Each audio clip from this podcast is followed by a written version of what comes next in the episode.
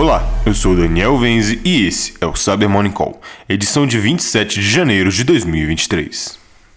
Começamos o episódio de hoje com uma pesquisa da Akamai que detalhou uma prova de conceito para uma vulnerabilidade crítica do Windows Crypto API, que permite a falsificação do certificado MD5.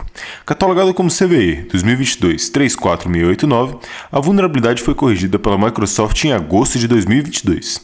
Segundo a publicação, adversários não autenticados podem explorar essa falha em ataques de baixa complexidade, manipulando um certificado público existente para falsificar sua identidade e executar ações como autenticação ou assinatura de código como certificado de destino. Por fim, os pesquisadores recomendam como medida de mitigação usar outras Windows APIs para verificar a validade de um certificado antes de usá-lo. E para a correção do problema, recomenda-se que os servidores e terminais Windows sejam atualizados com os últimos patches de segurança lançados pela Microsoft. E pesquisadores da Trend Micro detalharam um novo ransomware chamado Mimic que abusa das APIs de uma ferramenta legítima chamada Everything, que é um mecanismo de busca do Windows desenvolvido pela Void Tools. Segundo a publicação, o ransomware foi observado pela primeira vez em junho de 2022 e tem como alvos usuários que falam russo e inglês. O Mimic conta com recursos para encerrar aplicativos e serviços e abusa das funções do Everything para consultar os arquivos de destino que devem ser criptografados.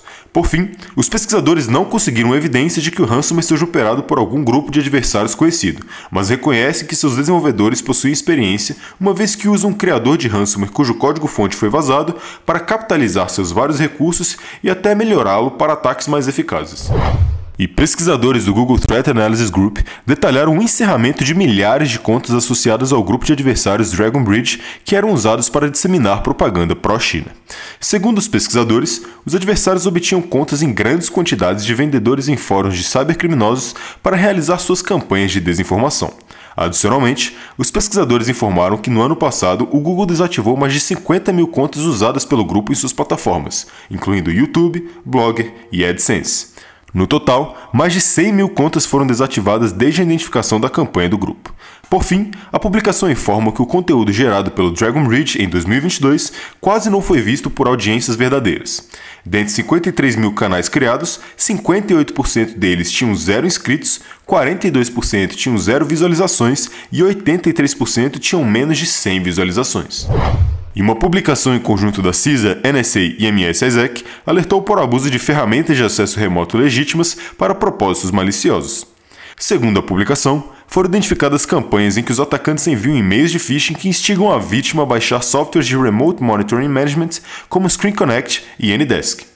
Apesar de acreditar que essas campanhas têm objetivos financeiros, os autores da publicação acreditam que o acesso dessas ferramentas podem ser vendidos pelos invasores para que outros grupos realizem suas ações. E por fim, uma publicação da Europol anunciou uma operação que desativou a infraestrutura do Ransomware Hive. Segundo a publicação, a operação ocorreu em conjunto com autoridades de 13 países, contando com instituições da Alemanha, Holanda e Estados Unidos. A publicação informa que o Hive, desde junho de 2021, comprometeu mais de 1.500 empresas de mais de 80 países ao redor do mundo, totalizando uma perda de 100 milhões de euros em pagamentos de resgate de informações cifradas. E é isso por hoje. Obrigado por ouvirem o Cyber Morning Call e tenham um ótimo final de semana. Você ouviu o Cyber Morning Call, o podcast de cibersegurança da Tempest. Nos siga em seu tocador de podcast para ter acesso a um novo episódio a cada dia. E para saber mais sobre a Tempest, nos siga no Instagram, Twitter e LinkedIn ou acesse www.tempest.com.br.